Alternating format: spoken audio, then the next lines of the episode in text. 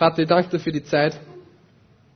Ich danke dir, dass wir jetzt dir schon begegnen haben dürfen im Lobpreis und mich da einfach bitten, dass du uns jetzt echt bereit machst, dein Wort zu empfangen, dass wir die erkennen dürfen, dass wir Wahrheit über uns selbst erkennen dürfen und dass wir dir einfach jetzt ganz nah sind, dass du uns veränderst. Mach uns bereit, deine Stimme zu hören. Amen. Ja, letzte Woche war ja der Taufgottesdienst und es war wunderbar. Wir haben die Taufe gefeiert, wir haben das Leben gefeiert, wir haben Jesus gefeiert, die Täuflinge gefeiert. Aber ich möchte heute mit meiner Predigt ähm, ein Stück weit anschließen an die zwei Gottesdienste, die davor stattgefunden haben. Vielleicht könnt ihr euch ja nur erinnern, zu Pfingsten hat der Hans über den Heiligen Geist gepredigt, hat darüber geredet, dass er in uns das bewirkt, dass wir ja, die Gebote von Jesus einhalten, dass das, das bewirkt, dass wir ihn lieben.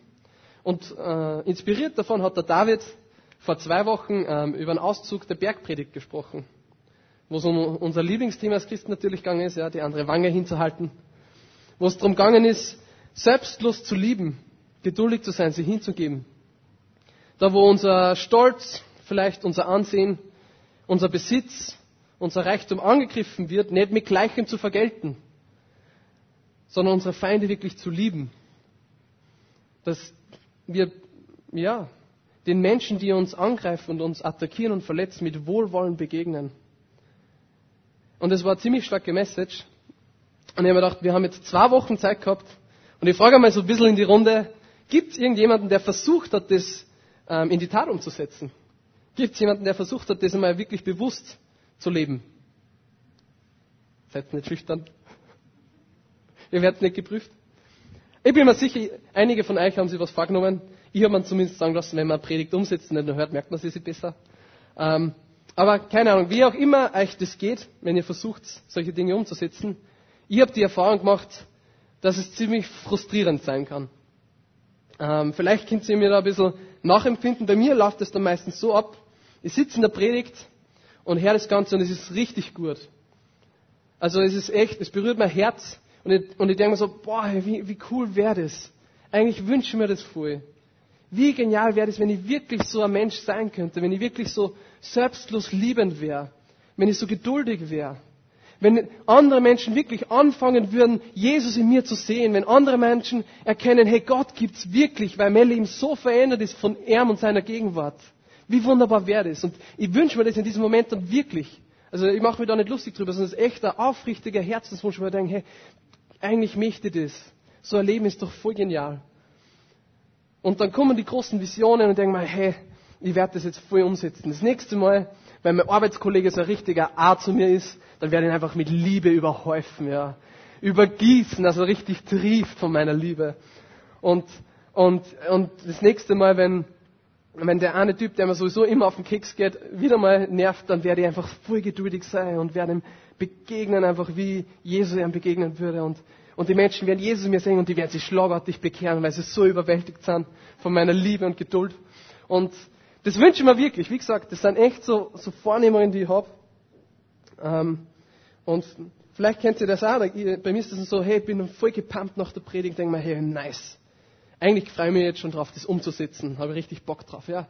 Werde jetzt heimgehen und freue mich auf die nächste Person, die so richtig lieben kann, selbstlos. Und dann gehe ich so nach Hause. Und beim Heimgehen denke ich mir, oh, in meinem Kühlschrank wartet nur auf Pudding auf mich. Der, nice. Den gönne ich mir. Und dann gehe ich nach Hause, trage mich auf den Pudding, gehe in die Wohnung, gehe in die Küche, gehe zum Kühlschrank, mache den Kühlschrank auf. Nicht im Ernst. Hat jetzt mein Mitbewohner wirklich meinen Pudding gegessen? Auf den freue ich mich schon den ganzen Nachmittag. Ich halte ja viel aus. Aber ich habe auch meine Grenzen so kann es nicht weitergehen. Irgendwas muss ich tun. Der, der muss wissen, er muss checken, dass es Privatsphärengrenzen gibt. Der macht das immer. Das kann so nicht weitergehen. Mein Mitbewohner mag das gar nicht, wenn leere Klopapierrollen im Bad um liegen. Wisst ihr, was ich jetzt mache? Ich gehe jetzt zum Mistkübel, nimm alle Klopapierrollen aus, am besten die vom Nachbarn auch noch, und schmeiß sie in sein Zimmer! natürlich ist die ganze Begebenheit rein erfunden, aber vielleicht könnt ihr dem nachempfinden. Ja? Vielleicht geht es euch auch manchmal so, man hat diese großen Visionen, diese großen Vornehmungen oder Vorsätze und ein kleiner, eigentlich komplett unwichtiger Moment und alles an vergessen. Und geht es nicht irgendwo alles so? Es kann so frustrierend sein. Das kennen wir, oder? Man wünscht sich das wirklich, ja, ich habe es vorher gesagt, aufrichtiger Herzenswunsch, Dinge anders zu machen, Dinge besser zu machen. Aber man scheitert dann anscheinend jedes Mal wieder an der harten Realität der eigenen Natur. In dem Moment, wo es dann wirklich einen Unterschied machen würde, in dem Moment, wo es dann drauf ankommt, habe ich auf einmal keinen Bock mehr, liebend zu sein. Da interessiert es mich jetzt nicht, geduldig zu sein, selbstlos zu sein, auf den anderen zu schauen. Da würde es dann einfach umsetzen. Und nachher bin ich dann einfach wieder enttäuscht von mir selber, frustriert und denke mir, wird das jemals anders werden? Was, was kann ich da tun? Und da möchte ich als erstes einmal ermutigen oder vielleicht ein Stück weit auch beruhigen. Es ist zumindest ein Stück weit ganz normal. Und ihr seid nicht alleine. Selbst der heilige, große Paulus, der große Apostel, hat diese Gedanken auch gehabt. Hat sie genauso gekannt wie wir, diesen Kampf. Und darum schreibt er in einer bekannten Stelle im Römerbrief, in Kapitel 7 folgende Sachen, wo jetzt die Verse 15 und ab dann 18 bis 23 lesen wird. Ich verstehe selbst nicht, warum ich so handle, wie ich handle. Denn ich tue nicht das, was ich tun will. Im Gegenteil, ich tue das, was ich verabscheue. Ich weiß ja, dass in mir, das heißt in meiner eigenen Natur, nichts Gutes wohnt. Obwohl es mir nicht am Wollen fehlt, bringe ich es nicht zustande, das Richtige zu tun. Ich tue nicht das Gute, das ich tun will, sondern das Böse, das ich nicht tun will. Wenn ich aber das, was ich tue, gar nicht tun will, dann handle nicht mehr ich selbst, sondern die Sünde, die in mir wohnt. Ich stelle also folgende Gesetzmäßigkeiten bei mir fest. So sehr ich das Richtige tun will, was bei mir zustande kommt, ist das Böse. Zwar stimme ich mit meiner innersten Überzeugung nach dem Gesetz Gottes mit Freude zu, doch in meinem Handeln sehe ich ein anderes Gesetz am Werk. Es steht im Kampf mit dem Gesetz, dem ich innerlich zustimme und macht mich zu seinem Gefangenen. Darum stehe ich nun unter dem Gesetz der Sünde und mein Handeln wird von diesem Gesetz bestimmt. Ich glaube, Paulus schreibt uns da wirklich aus der Seele. Ja. Wir können es so gut nachempfinden, wo er sagt, hey, ich habe keine Ahnung, ja, keinen Plan, was da abläuft. Ich will ja, ja, ich möchte das, ich wünsche mir das, aber egal was ich mache, ich krieg's nicht auf die Reihe. Ich schaffe es einfach nicht. Es ist, es wäre, es wäre als Sklave meiner Sünde, ja, richtig gefangen. Als wäre mir ein fixes Programm des Bösen, was ich unmöglich umprogrammieren kann. Und ich glaube, wir kennen es alle, diese Dinge, die wir eigentlich nicht tun wollen und immer wieder tun. Wo wir Menschen verletzen, die wir eigentlich lieben. Wo wir selbstsüchtig und geizig sind, obwohl wir immer mehr als genug haben. Und wo wir andere ausgrenzen, weil wir selbst Angst haben, nicht angenommen zu werden. Und Paulus macht ganz klar, das ist eben unsere Natur. Da kann keiner raus. Egal was du tust.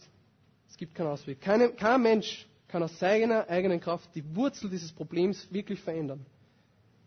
Wir sind dem Gesetz der Sünde so sehr ausgeliefert, dass es uns unmöglich ist, aus uns selbst heraus gottgefällig zu leben und den Kampf gegen die Sünde zu gewinnen. Und ja, im ersten Moment ist es ja eigentlich ein Stück weit erleichternd, oder? Zu sagen, hey, ich bin nicht allein. Paulus kennt das auch. Aber es hat irgendwo einen bitteren Beigeschmack, oder? Ist das die große Antwort des Christentums auf unser Dilemma? Ist das die große Hoffnung, die wir haben? Ist das die große Wahrheit, die uns das Evangelium bringt? Und natürlich die erfahrenen Christen unter euch wissen, nein, ist es natürlich nicht. Ganz im Gegenteil. Es gibt einen Ausweg. Und zum Glück hört der Römerbrief nicht da auf an dieser Stelle, sondern geht nur lang weiter. Und so schreibt Paulus direkt im Anschluss, im nächsten Vers. Ich unglückseliger Mensch, mein ganzes Dasein ist dem Tod verfallen. Wird mich denn niemand aus diesem elenden Zustand befreien? Es ist ein elender Zustand. Auszubrechen zu wollen und nicht zu können. Anders zu sein und es nicht zu schaffen Sachen zu wollen und sie nicht zu tun, ist ein grausamer, elender Zustand, den man keinen wünschen möchte.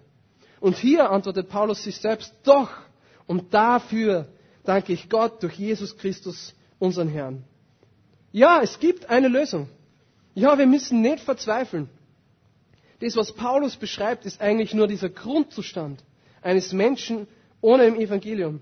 Es ist gar nicht gedacht, dass wir dieses Problem allein mit unserer Disziplin bewältigen sollen.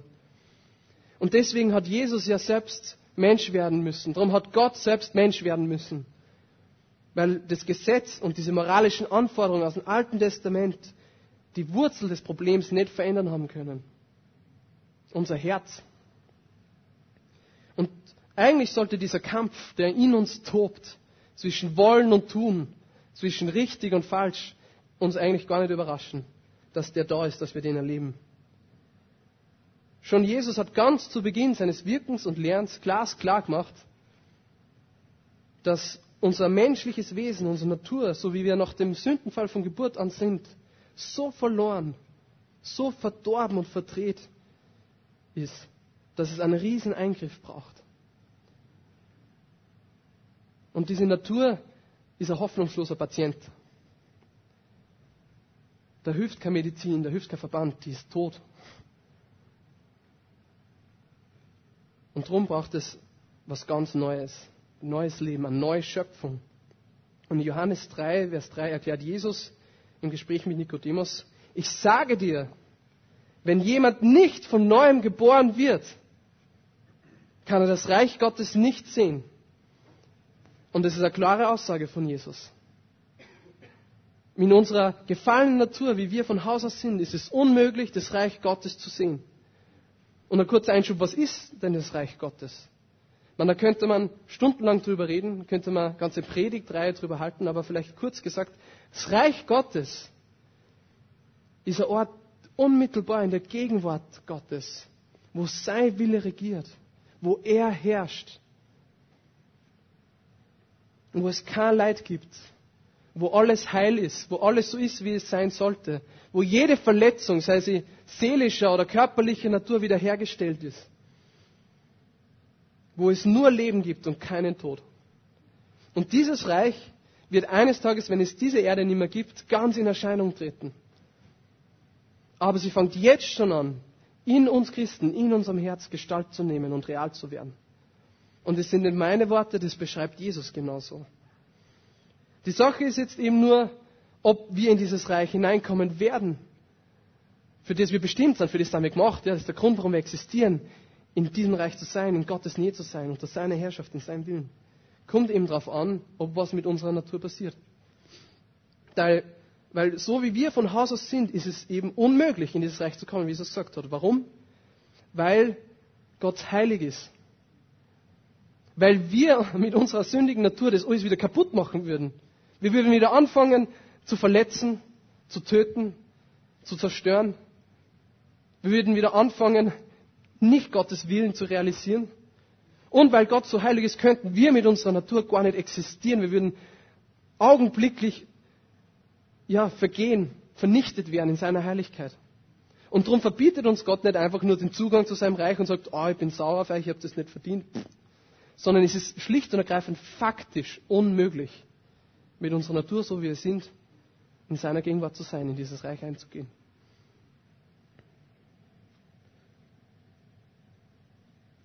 Und deswegen muss sie tief in uns etwas Grundlegendes verändern. Und die Lösung des Problems lautet, alles neu zu machen. In der Offenbarung sagt Jesus schon am Ende, wo dann wirklich alles geschehen ist, was geschehen soll, siehe, ich mache alles neu. Im Alten Testament wird es immer wieder angekündigt durch den Heiligen Geist in die Propheten, wo Hesekiel sagt, siehe, ich schenke euch ein neues Herz, ich lege einen neuen Geist in euch. Und genau diese komplette Neuschöpfung unseres Wesens, dieser Reboot, diese Neuprogrammierung hat uns Jesus gebracht. Und wir Christen nennen sie ja Wiedergeburt. Und die können wir uns selbst nicht erarbeiten, da können wir tun, was wir wollen. Die ist nur erreichbar durch den Glauben. Genau diese Wiedergeburt hat Jesus Christus am Kreuz möglich gemacht. Weil Jesus am Kreuz für uns gestorben ist, können wir durch den Glauben daran frei von dieser alten Natur werden, indem der Heilige Geist uns im Innersten neu macht. Und lesen wir, was Paulus im Römerbrief direkt drauf weiter in Kapitel 8 schreibt. Zum Glück gibt es Kapitel 8 und nicht nur Kapitel 7. Dort schreibt er in die ersten vier Verse. Müssen wir denn nur noch damit rechnen, verurteilt zu werden? Nein, für die, die mit Jesus Christus verbunden sind, gibt es keine Verurteilung mehr. Denn wenn du mit Jesus Christus verbunden bist, bist du nicht mehr unter dem Gesetz der Sünde und des Todes. Das Gesetz des Geistes, der lebendig macht, hat dich davon befreit. Das Gesetz des Mose war dazu nicht imstande. Es scheiterte am Widerstand der menschlichen Natur.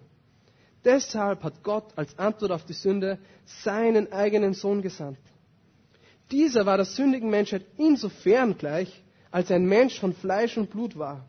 Und indem Gott ihm das Urteil über die Sünde vollzog, vollzog er es an der menschlichen Natur. So kann sich nun in unserem Leben die Gerechtigkeit verwirklichen, die das Gesetz fordert. Und zwar dadurch, dass wir uns vom Geist Gottes bestimmen lassen und nicht mehr von unserer eigenen Natur.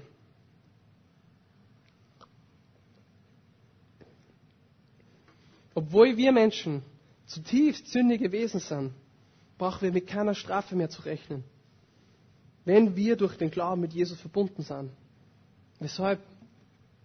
Weil wir jetzt, wie es in alten Übersetzungen heißt, in Christus sind. Oder wie es die NGÜ sagt, durch den Glauben mit ihm verbunden sind. Und deswegen ist sein Sterben sein Begrabenwerden, sein Auferstehen nimmer nur etwas, was außerhalb extern von uns ist und passiert, worüber wir nachdenken können, was wir hören können, was wir vielleicht glauben können, sondern es wird zu etwas, das ich selbst erlebe. Es wird zu meinem Sterben, meinem Begrabenwerden, meiner Auferstehung. Wir selbst fangen an, daran teilzunehmen. Was Jesus geschah und noch geschehen wird, geschieht auch uns und wird auch uns geschehen. Weil Jesus gestorben ist, werde ich sterben. Und weil Jesus lebt, werde auch ich leben. Und alle moralischen Anforderungen des Gesetzes von Mose im Alten Testament sind gescheitert, weil sie genau dieses Schlechte in uns nicht ändern haben können. Aber durch Jesus ist es möglich geworden, dass Gott uns mit seinem Geist zutiefst verändert.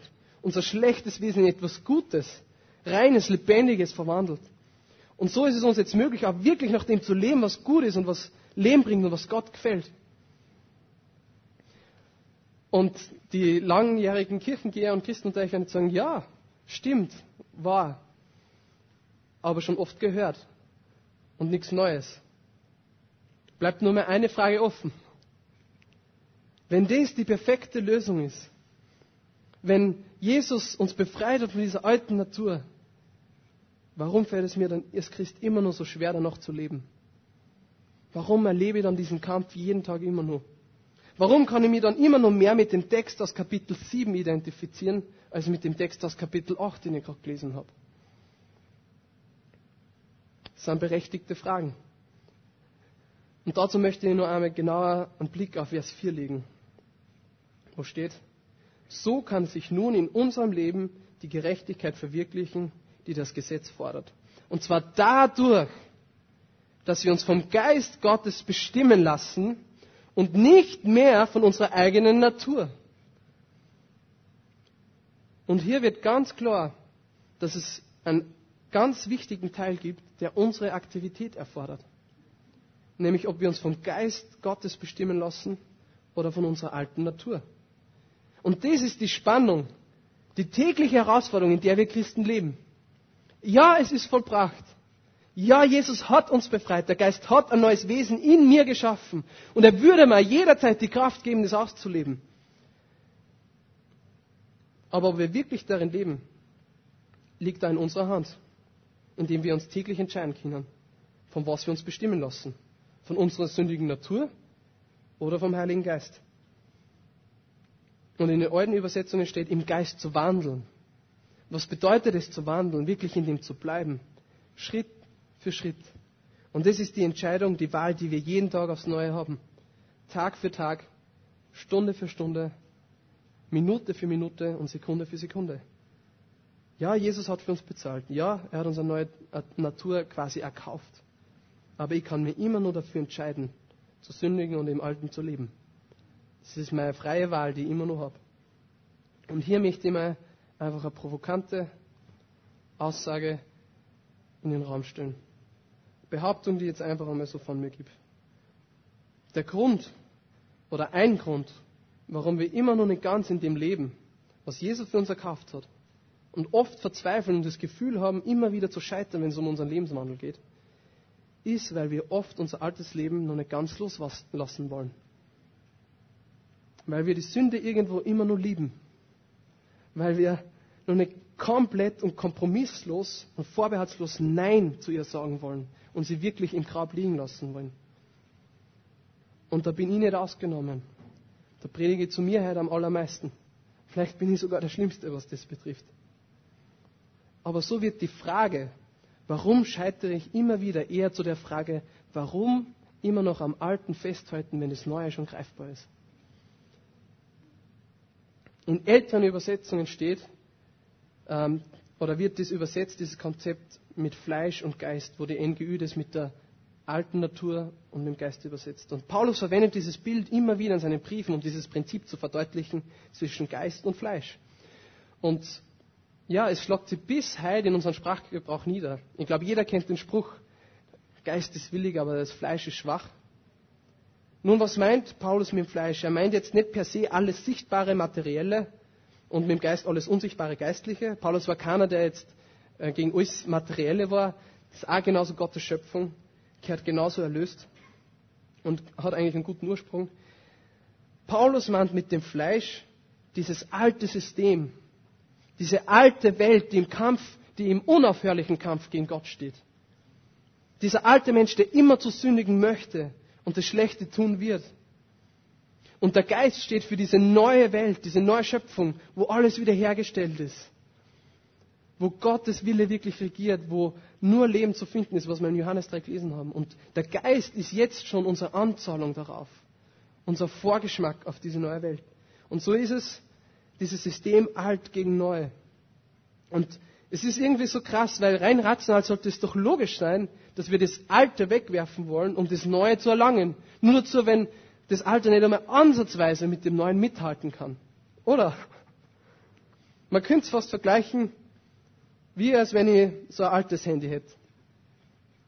Für die, die das nicht mehr kennen, der Bildschirm ist deswegen so klein, weil man das Handy nicht da oben bedient, sondern also sind diese kleinen Knöpfe da unten. Genau. Ja, habt wieder was gelernt. Und sagen wir, ich habe jetzt dieses alte Handy. Und jetzt kommt wer zu mir und sagt, schau her, Andi, das ist doch nicht mehr modern. Außerdem überhaupt nicht leistungsstark, kannst maximal telefonieren und SMS schreiben damit. Ich gebe da brandneues OnePlus. Ja, mega nice. Kannst du Snapchat damit machen, kannst du Instagram damit machen, kannst du Facebook machen, kannst du YouTube machen, kannst du Spotify machen. Ah. Aber es gibt eine Bedingung.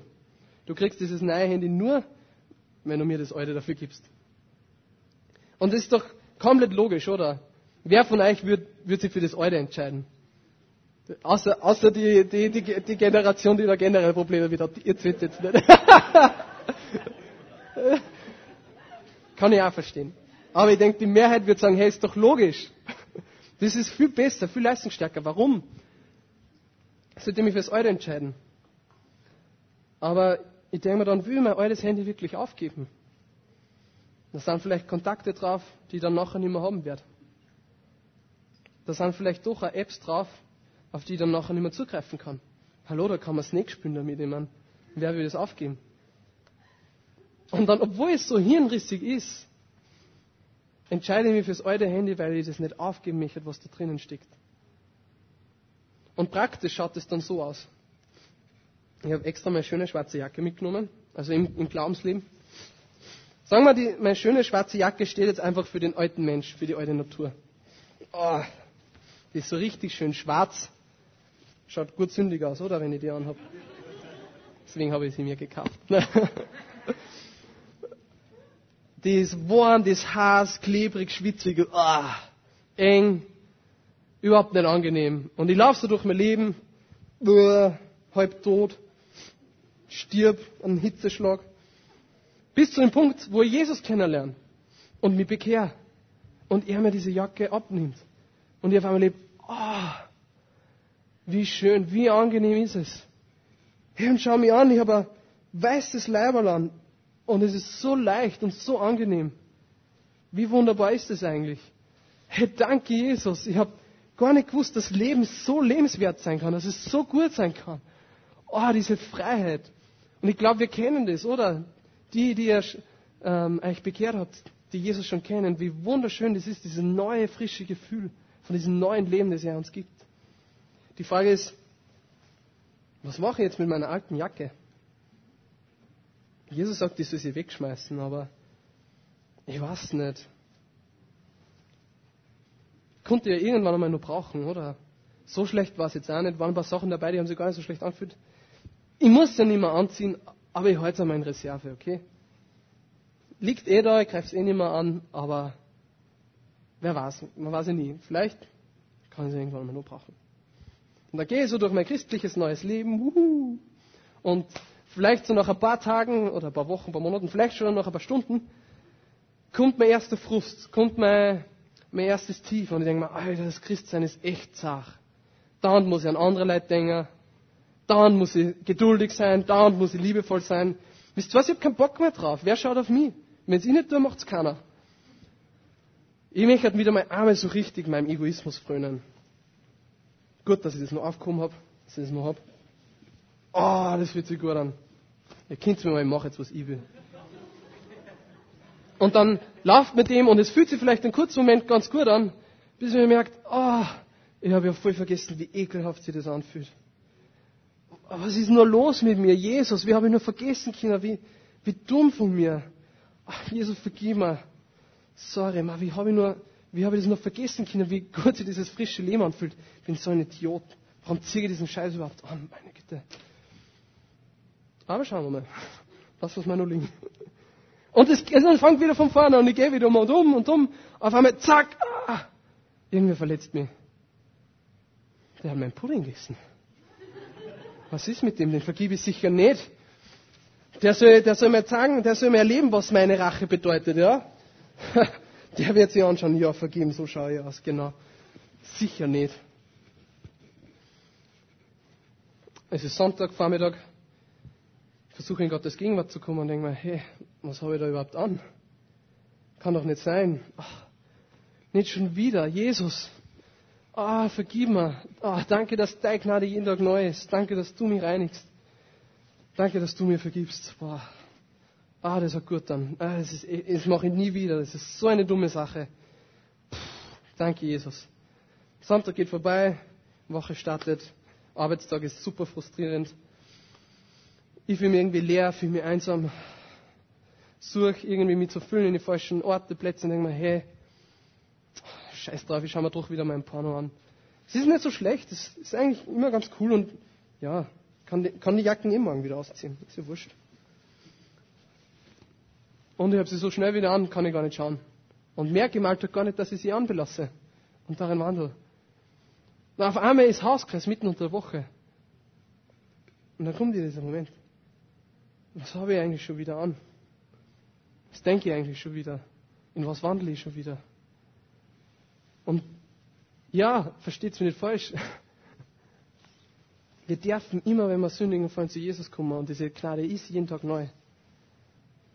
Aber mir ist dann so bewusst worden, wir machen diesen Wechsel so oft, wir switchen ständig hin und her zwischen neu und alt, neu und alt, anstatt im Geist zu bleiben und zu wandeln, dass es für uns normal wird. Dass wir denken, ja, es ist eh normal so. Und, und ich habe dann in mir selber gemerkt, wie fast unbewusst eigentlich diese Mentalität da ist, ja, ähm, es ist halt einmal so. Und den Rest meines Lebens werde ich halt hin und her wechseln, werde mich wieder vergeben und befreien lassen und dann wieder mal, wenn es mir zart wieder mal meine alte Natur anziehen. Und irgendwann, kurz bevor ich stirb oder vielleicht sogar nach meinem Tod, werde ich dann für immer auf, auf einen neuen Menschen wechseln. Ja? So zack. Als würde ich irgendwas verpassen, wenn ich jetzt schon für immer nah zu diesem Teil da drüben sage. Als würde Gott mir auf einmal so meinen freien Willen wegnehmen. Und ich habe auf einmal gecheckt, hey, wenn ich jetzt schon nicht anfange, das zu wollen, wenn ich jetzt schon nicht anfange, Freude daran zu haben, an dieser neuen Natur und an seiner Gegenwart, warum sollte es dann auf einmal in der Ewigkeit anders sein?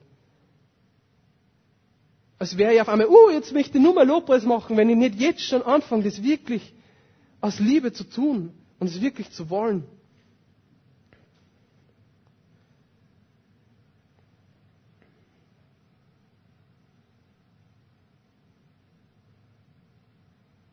Wenn ich jetzt schon keinen Gefallen an der ständigen Gegenwart Gottes habe, warum sollte es im Himmel plötzlich anders sein? Warum sage ich nicht jetzt schon für alle Mal Ja zu Gott, zu seinem Geist, zu seinem Leben, zu seiner neuen Natur? Und diese Erkenntnis hat mir wieder mal voll klar gemacht, dass ich mich bewusst dafür entscheiden muss und ich endlich anfangen soll, wirklich Gott zu vertrauen, dass er das Beste für mich hat. Und dass ich nichts überhaupt gar nichts verpasse, wenn ich jetzt schon Nein zu dieser alten Natur sage. Weil Paulus macht es ja ganz klar, zur Befreiung und zum Freibleiben von dieser schrecklich starken Macht der Sünde gehört ein Nein, das zu meinem persönlichen Nein wurde, als ich im Glauben mit Christus gestorben bin und es in der Taufe begraben habe. Wo ich sage, nein, diese Jacke lege ich nimmer in die Reserve, die vernichte ich. Der will nichts mehr zu tun haben, vorbehaltslos.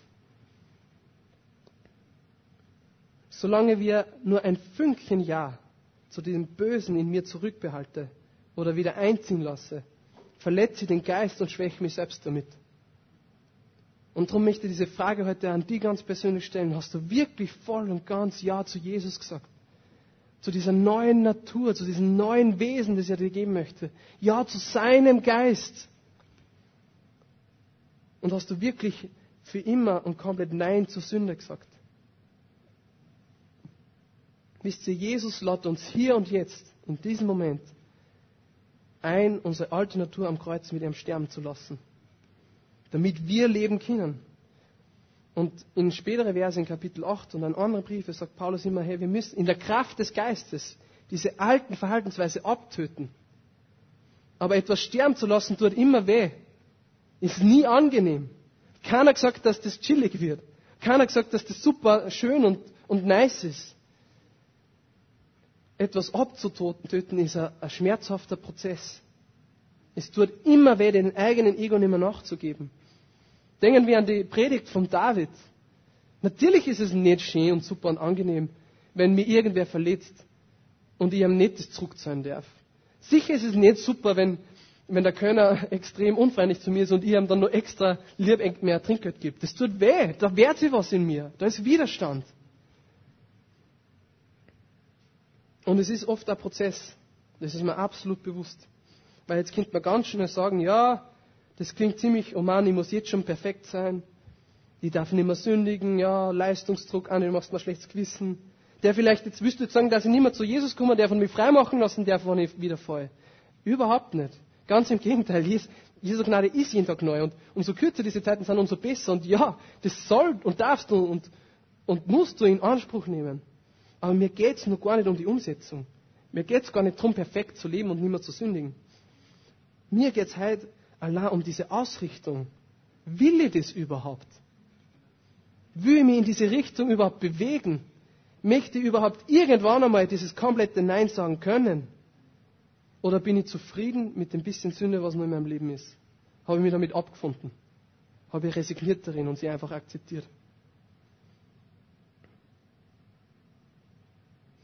Denn wenn wir unser Ja geben, müssen wir nicht perfekt leben, sondern der Geist wird in uns wohnen und uns formen und uns führen und verändern und transformieren. Er wird unser Leben verändern. Und das bedeutet es schließlich im Geist zu wandeln. Die Entscheidung dafür ist nur der Beginn, die Praxis bedeutet tiefe, immerwährende, beständige Gemeinschaft mit dem Heiligen Geist.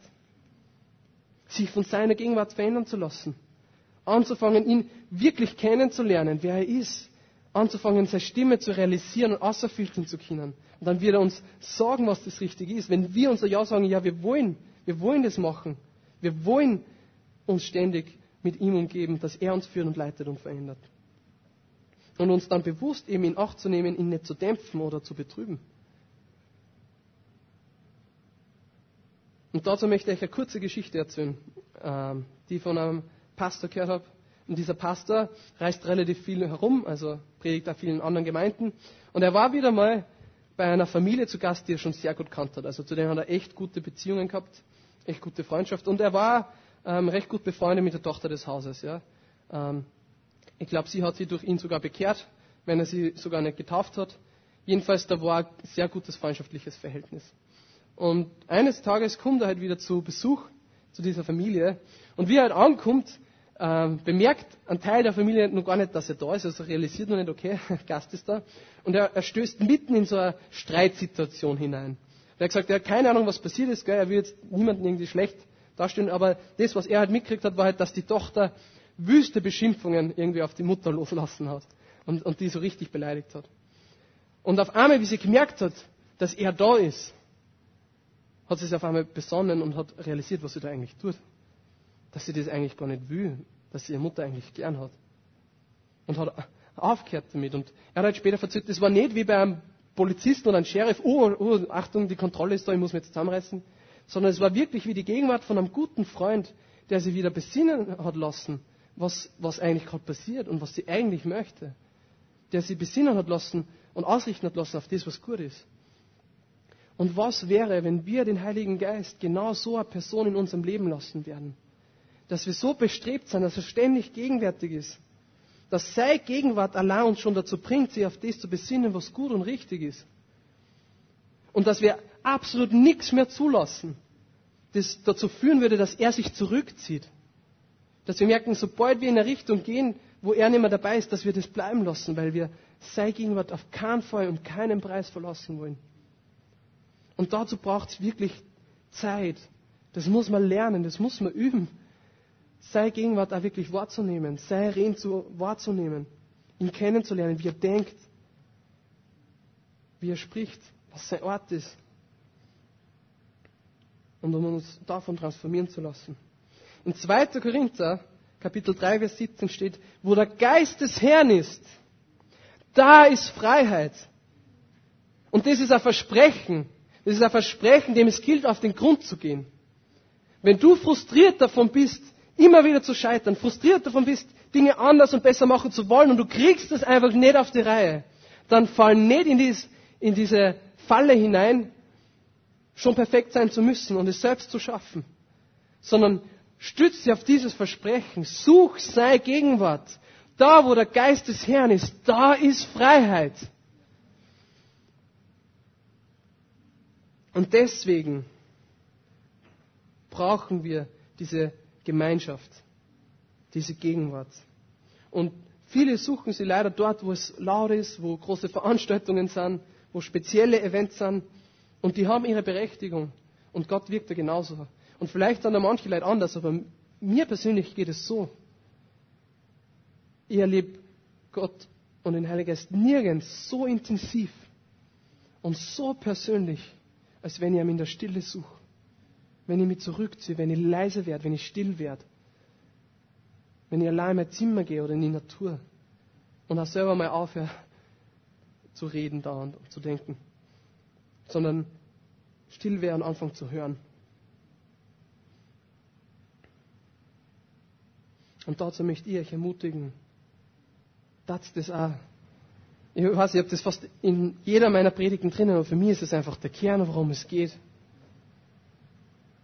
eine Herz-zu-Herz-Beziehung zu meinem Schöpfer durch den Heiligen Geist und daraus zu leben. Und einen letzten Punkt möchte ich auch noch mitgeben, den man dabei nie vergessen soll. Es geht nicht um eine Pflichterfüllung. Es geht nicht um ein Soll, das ich schaffen muss, damit Gott mit mir zufrieden ist, ja, obwohl ich eigentlich keinen Bock drauf habe. Oder Gott zu gefallen. Sondern es geht um echtes Leben für uns. Um unsere Bestimmung zu leben. Es geht auch um, um Leben in Fülle, um Freiheit und Freude. Und darum soll das auch keine Angst machen oder einen Druck ausüben oder uns stressen. Darum möchte ich zum Schluss noch Römer 8, 14 bis 15 lesen. Alle, die sich von Gottes Geist leiten lassen, sind seine Söhne und Töchter. Denn der Geist, den ihr empfangen habt, macht euch nicht zu Sklaven, sodass ihr von neuem in Angst und Furcht leben müsstet. Er hat euch zu Söhnen und Töchtern gemacht. Und durch ihn rufen wir, wenn wir beten, aber Vater. Gott ist unser Vater. Er ist unser Papa. Er will nicht, dass wir in erster Linie irgendwelche Pflichten erfüllen. In erster Linie möchte er eine tiefe Beziehung zu uns. In erster Linie möchte, dass wir seine Söhne und Töchter werden, seine Erben, für die er nur das Beste möchte, für die er alles geben möchte und gegeben hat. Zu Menschen, die zutiefst mit ihm verbunden sind. Zu Menschen, die sein Volk werden und deren Gott er sein kann. Und das ist das Allerbeste, was uns passieren kann. Alles, was wir tun müssen, ist ehrlich mal zu uns selber zu sein und sagen, hey, sage wirklich Ja zu ihm, zu seinem Leben und Nein zur Sünde.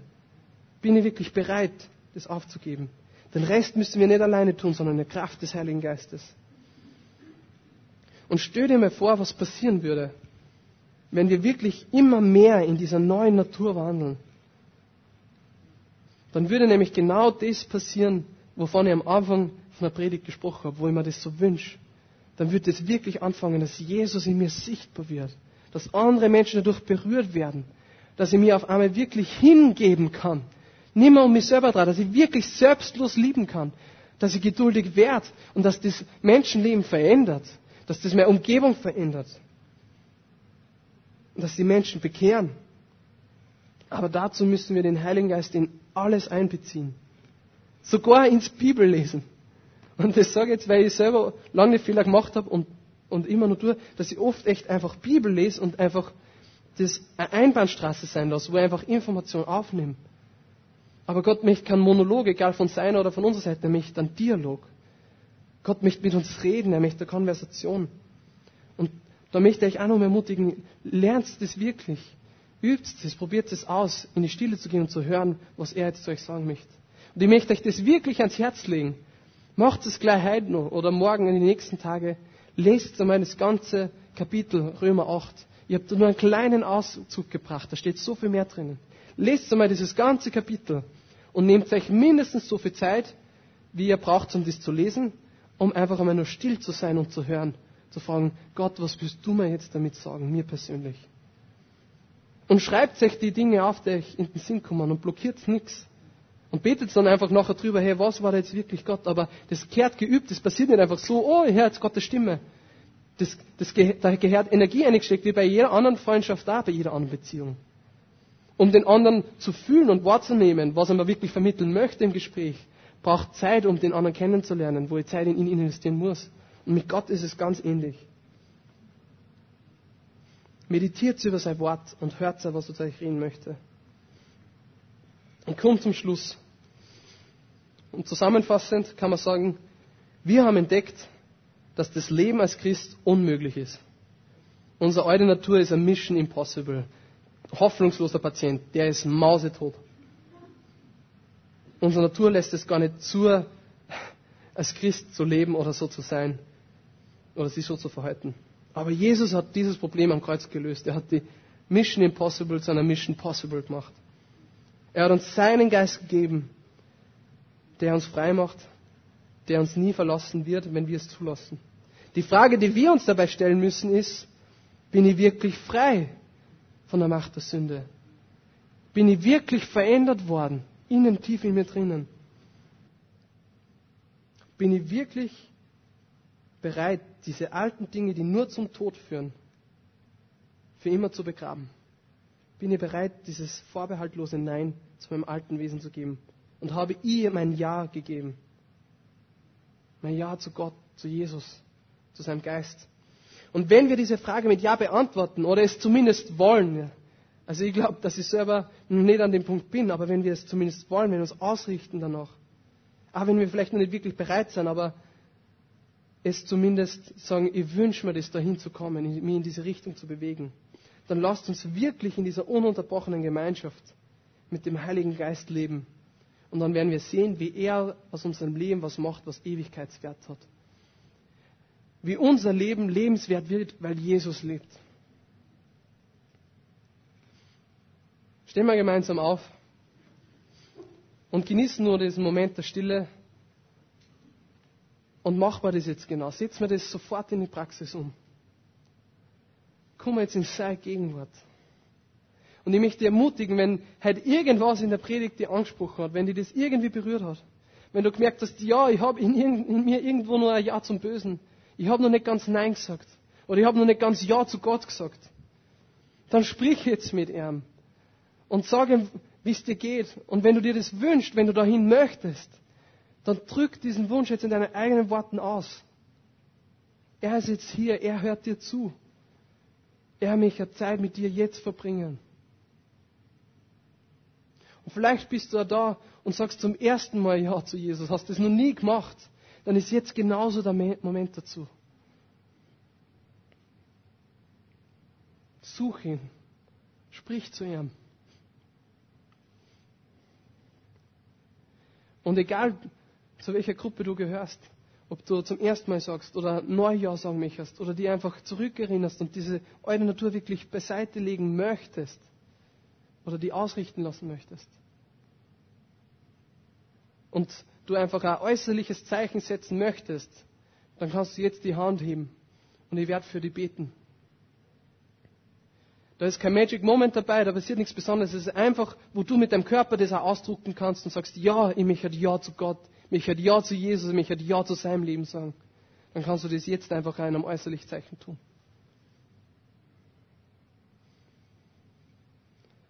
Vater, ich danke dir für jeden Einzelnen, den du heute berührt hast.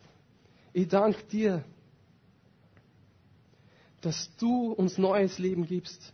Und ich bete jetzt für jeden, der diese Entscheidung zum ersten Mal oder neu oder tiefer treffen möchte, dass du ihn füllst mit deinem Geist, dass du ihn ausstattest mit aller Kraft, die notwendig ist, um dieses Jahr auszuleben.